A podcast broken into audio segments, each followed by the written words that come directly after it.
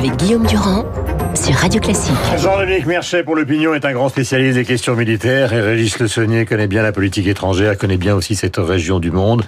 Euh, merci à tous les deux d'être là en direct sur l'antenne de Radio Classique. Nous attendons Michel Drucker aussi qui sera avec nous, qui n'est pas une spécialiste des questions militaires mais qui a fait des émissions dans cette région du monde et surtout qui est un pilote d'hélicoptère donc averti. Il s'agit d'un tigre et un cougar qui sont entrés donc en collision. Jean-Dominique, vous signez un papier ce matin dans l'opinion euh, qui est évidemment euh, comment peut-on dire, euh, euh, non seulement sympathique, mais et, qui est compréhensif à l'égard de toutes les familles de ceux qui souffrent ce matin, mais en même temps, les questions, vous les posez, c'est-à-dire que euh, vous expliquez que beaucoup d'officiers de réserve, de généraux de réserve, de chefs d'état-major de réserve se demandent aujourd'hui s'il est encore bien raisonnable que nous soyons seuls dans cette région du monde au nom de l'Europe, puisque finalement, le boulot qui est fait contre le terrorisme, c'est un boulot qui consiste à protéger l'Europe justement des colonnes qui pourraient remonter vers nous.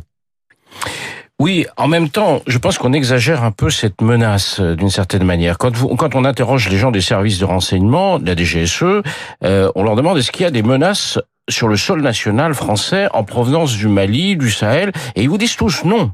Non, c'est une insurrection locale, c'est une insurrection africaine, ce sont des histoires hmm. locales. Alors évidemment, c'est important que, que cette hmm. région du monde ne soit pas déstabilisée, mais c'est une situation très différente de ce qu'on a connu en Syrie ou en Irak, où effectivement, à partir de la Syrie et de l'Irak, il y avait des opérations qui pouvaient être menées contre mmh. l'Europe et la mmh. France. Mais là, c'est pas le cas. On est donc dans une autre, dans un autre contexte géopolitique. Euh, euh, imaginons par exemple qu'avant Barkhane ou, ou euh, Serval, la colonne se soit emparée de Bamako et qu'au nord et qu'au nord et au nord justement du Congo se soit installé une sorte de califat, ce serait quand même extrêmement dangereux. Oui, bien entendu, mais euh, Regardez ce qui s'est passé en Afghanistan. On a lutté pendant des années euh, contre les talibans et aujourd'hui on négocie. On négocie. Les Américains, le gouvernement est hmm. obligé de négocier avec les Américains. Ça se finira comme ça au Sahel. D'ailleurs, le gouvernement malien est quasiment en négociation avec les groupes djihadistes contre la vie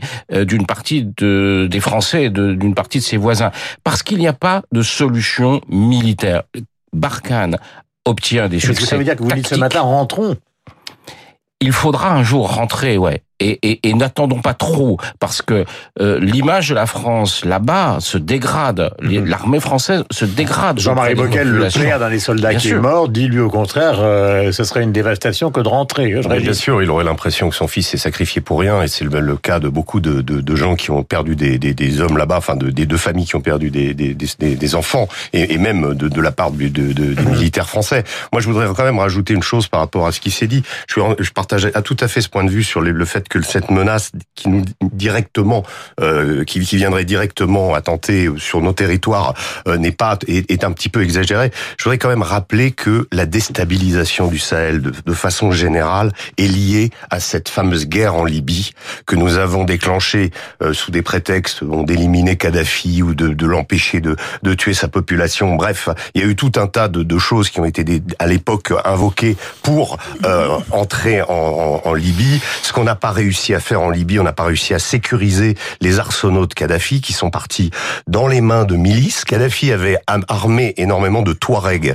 Euh, il en avait fait d'ailleurs des qui sont des guerriers formidables. Il les avait armés. Qu'est-ce qu'ont fait ces Touaregs quand Kadhafi est parti? Ils sont rentrés chez et ils sont rentrés chez eux avec des armes, avec une idéologie. Ils ont euh, d'une certaine façon, pris des problèmes locaux. Et là aussi, je rejoins ce que disait Jean-Dominique, c'est-à-dire que on fait face euh, en Afrique à des problèmes locaux qui, qui, qui, qui remontent, mais à, à, Mathusalem. Le problème des, des, nomades et des sédentaires. Vous avez les Peuls qui ont été radicalisés récemment par euh, Al-Qaïda et par l'État islamique, qui sont des nomades.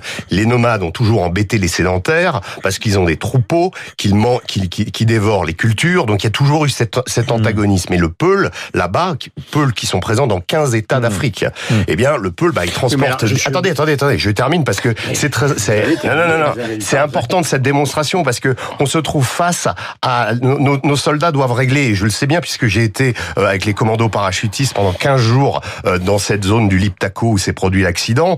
On, on gère, on est là à gérer des problèmes qui sont des antagonismes locaux entre tribus euh, et dont sur lequel est venu se greffer euh, le poison islamiste. Islamiste justement. Et ce poison islamiste, eh bien, il a trouvé une zone de recrutement incroyable. Euh, et, et, voilà. Et ces groupes armés, eh bien, mettent en coupe réglée des régions entières sur lesquelles les gouvernements maliens, nigériens, burkinabés ont de moins en moins euh, de, Donc on est bien d'accord ce matin parce qu'il faut être non seulement précis mais convaincant. En fait, on n'est plus du tout dans l'hypothèse d'une lutte contre un califat en train de naître. Alors on est dans quelque chose de totalement différent. Il y a une, il y a une forme de Jean-Dominique, Jean-Dominique, Jean-Dominique va et après oui, on n'est plus dans un. Enfin, peut-être qu'un jour un califat pourrait s'installer, mais il y en a déjà eu dans cette région du monde. Avant la colonisation française, il y avait des califats dans cette région du monde. Moi, je parle d'un califat dont l'objectif serait un objectif terroriste. Bah, non, mais le, bah, califat tel qu'il est, le califat Laissez Jean-Dominique terminer. Non, mais le. oui, il y a qu'est-ce que c'est qu'est-ce que c'est que le terrorisme? On, on, on, on dit qu'on combat le terrorisme au Sahel. Moi, j'en sais rien. On combat des insurrections. On combat des insurrections qui utilisent parfois des méthodes terroristes. Mais globalement, ce sont des combattants qui ne posent pas des bombes. Ce sont des combattants qui font une guerre. Euh, ce sont des combattants qui sont en même temps euh, euh, dans des dans des affaires, il y a une crise politique et sociale de ces régions.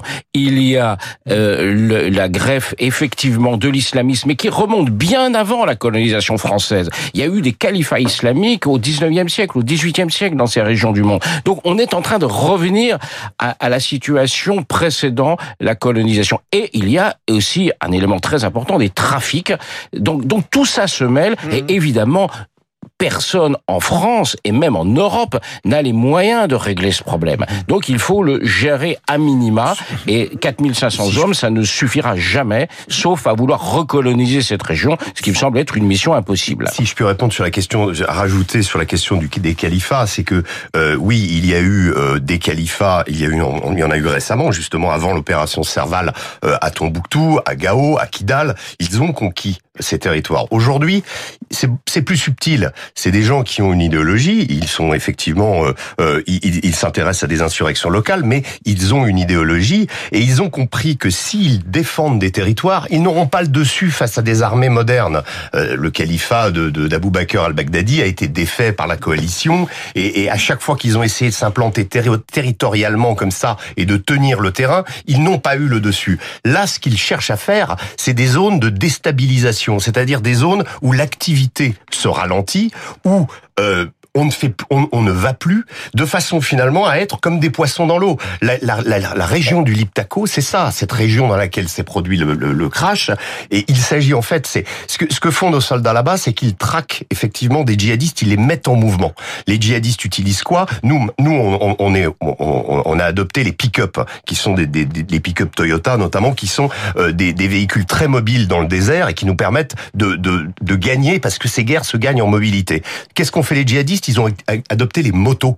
C'est-à-dire qu'ils sont encore plus rapides. Ils ont à chaque fois, dans cette guerre qui est incroyable, dans un environnement ah. complètement dingue, avec 50 degrés par, euh, euh, le, jour, la nuit. Euh, donc c'est un, c'est un environnement absolument hostile dans mhm. lequel finalement nos, nos, nos militaires pratiquent une chasse aux djihadistes.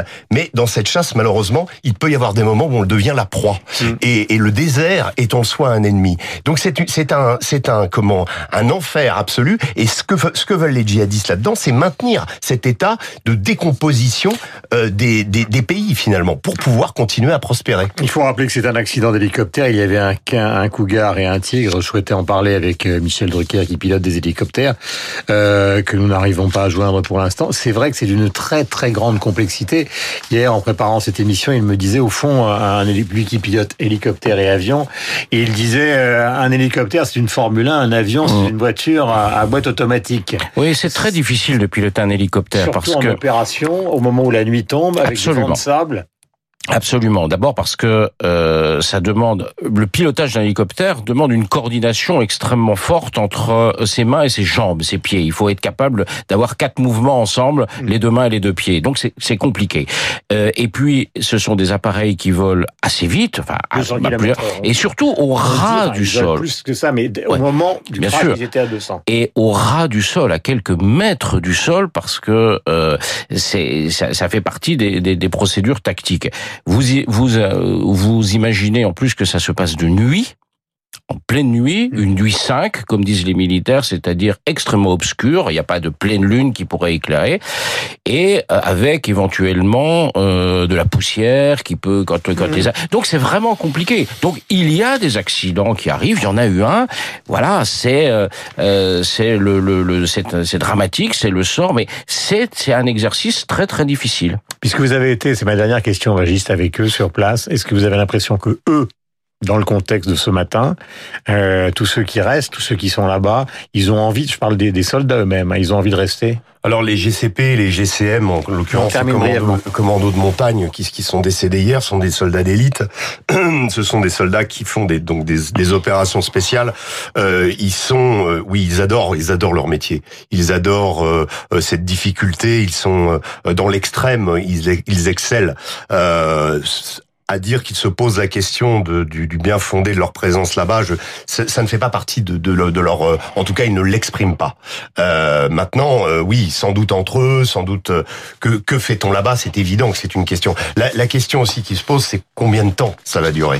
Combien de temps la France va-t-elle tenir à bout de bras ces pays dont, je précise, de 2013-2019, Opération Serval 2013, Barkhane 2014, jusqu'à aujourd'hui, on a assisté dans le même temps, en même temps du déploiement de notre déploiement militaire là-bas, à une décomposition euh, politique des États. Le Burkina Faso notamment s'est euh, désagrégé. Euh, le Mali, la situation s'est aggravée politiquement. On n'arrive pas, et c'est ma conclusion, à translater cet effort militaire magnifique qu'on peut faire là-bas en, en, une, en, en, un succès politique, on n'y arrive pas et c'est bien toute, l'équation qu'on devra résoudre si on veut un jour partir. Voilà, Régis Le Sommier, directeur adjoint de la, de la rédaction de Paris Match et évidemment Jean-Dominique Merchet qui poursuivra ses réflexions et ses informations demain dans les colonnes de l'opinion. Vous pourrez certainement le lire, euh, évidemment. il est 8h55 minutes. Merci à tous les deux de temps, de compétences et de réflexion. Nous avons rendez-vous avec Franck Ferrand.